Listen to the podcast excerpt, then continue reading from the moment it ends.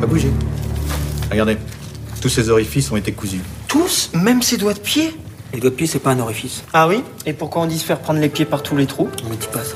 Nous sommes le lundi 19 octobre, et si tu sais pas quoi regarder ce soir, je te conseille La folle histoire de Max et Léon.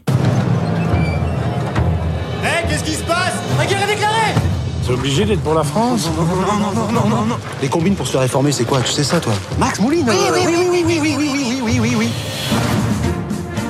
compagnie va filer droit. On dort la soir, et après on file en douce. Nous sommes l'honneur de la France. Et croyez-moi, on va la gagner, cette guerre. Déserté, mais vous n'y pensez pas, j'espère. Je vous envoie en Syrie. Nous, tout ce qui est charpente, euh, Une fois dans le désert de Damas, ce sera la routine.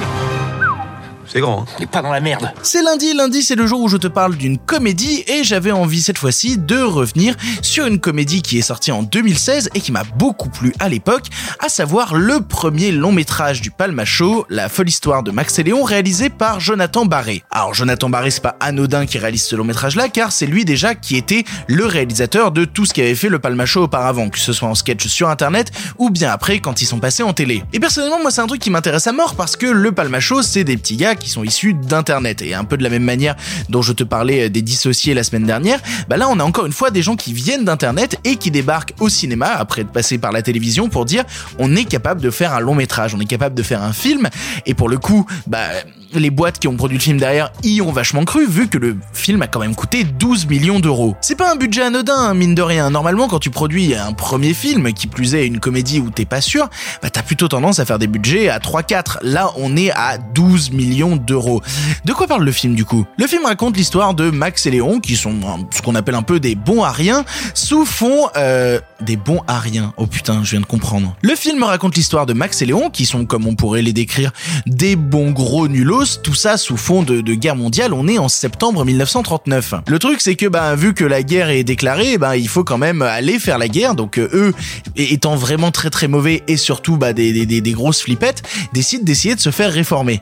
Le truc c'est que tout ça va entraîner des événements qui vont les emmener un peu partout dans le monde à vivre la guerre et plein d'aspects de la guerre d'un point de vue très différent. Et j'ai pas besoin de te dire grand chose en plus en fait pour être tout à fait honnête parce que c'est un peu le résumé. On a vraiment deux tirs au flanc qui vont se retrouver soudainement à vivre la Seconde Guerre mondiale et avoir plein d'aspects de la Seconde Guerre mondiale, à la fois euh, du côté de Macon, tout comme par exemple en Syrie. Ouais, c'est- pas la porte à côté, soyons très très honnêtes. Le truc c'est que la peur qu'on a tout le temps quand on voit justement des gens qui viennent d'internet arriver soudainement au cinéma, c'est toujours la peur d'avoir un film à sketch. Ce qui est pas le cas, ce qui est pas le cas ici, c'est une vraie histoire, c'est un vrai scénario qui renoue justement avec des trucs bah il y a une évidence qui te frappe à la gueule évidemment, c'est la grande vadrouille, mais qui essaye de réactualiser les codes, réactualiser les vannes, justement, en faire quelque chose de plus frais, de plus novateur, avec un nouveau tempo comique. Tout ça est servi à côté par, par un nombre de second rôles, mais absolument incroyable, à commencer notamment par Nicolas Marié, Nicolas Marié que tu connais peut-être parce que tu l'as vu dans euh, 10% et, et qui là, pour moi, signe un des rôles, mais les plus drôles de sa carrière. Ah non, mais attendez, j'ai dit Nicolas Marié, non, je parlais de Nicolas Maury.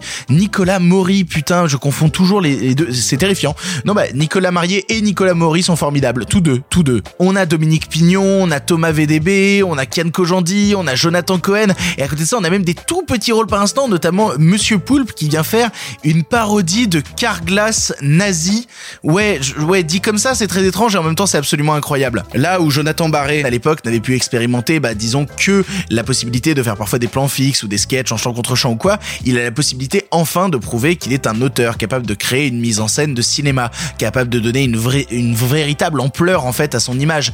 Et, et c'est ce qui transparaît pour moi dans la folle histoire de Max et Léon. C'est une vraie volonté à la fois de la part de ces deux comédiens de dire on est capable de faire du cinéma et de la part de son réalisateur de dire mais je suis capable de faire plus que du sketch, je suis capable de faire un vrai produit, un vrai film de cinéma. Et personnellement j'aime beaucoup. À l'époque la critique a été assez divisée mais le public s'y est retrouvé puisque le film a quand même fait 1 million d'entrées, ce qui est pas anodin. Aujourd'hui Grégoire Ludig et David Marseille ont fait leur trou dans le cinéma, hein, on les a vus bah, notamment bientôt dans Mandibule chez Quentin Dupieux. Mais, mais à l'époque, c'est vraiment voilà une vraie première tentative, une vraie manière de dire on est capable de faire du ciné. Et, si jamais tu veux y jeter un coup d'œil, bah vas-y, vas-y fort, fort, fort, parce que on rigole beaucoup et ça reste une, une belle comédie très bien produite, en tout cas mieux produite que des comédies qui, qui se permettent juste d'avoir des décors un peu moisis. Là, non, on a un vrai film de cinéma. Pour ton information, le film est disponible à l'achat en VOD chez Google Play, Orange, Microsoft, YouTube, Canal VOD, Rakuten TV et enfin Filmo TV. Voilà, tu n'as maintenant plus d'excuses, tu sais quoi voir ou revoir ce soir et si cela ne te suffit pas, rendez-vous demain pour un nouveau film. Nous avons affaire à des professionnels. Tu mènes l'art de la discrétion comme personne. Je crois que vous savez pas à qui vous avez affaire. Ils ont déjà franchi tous les barrages.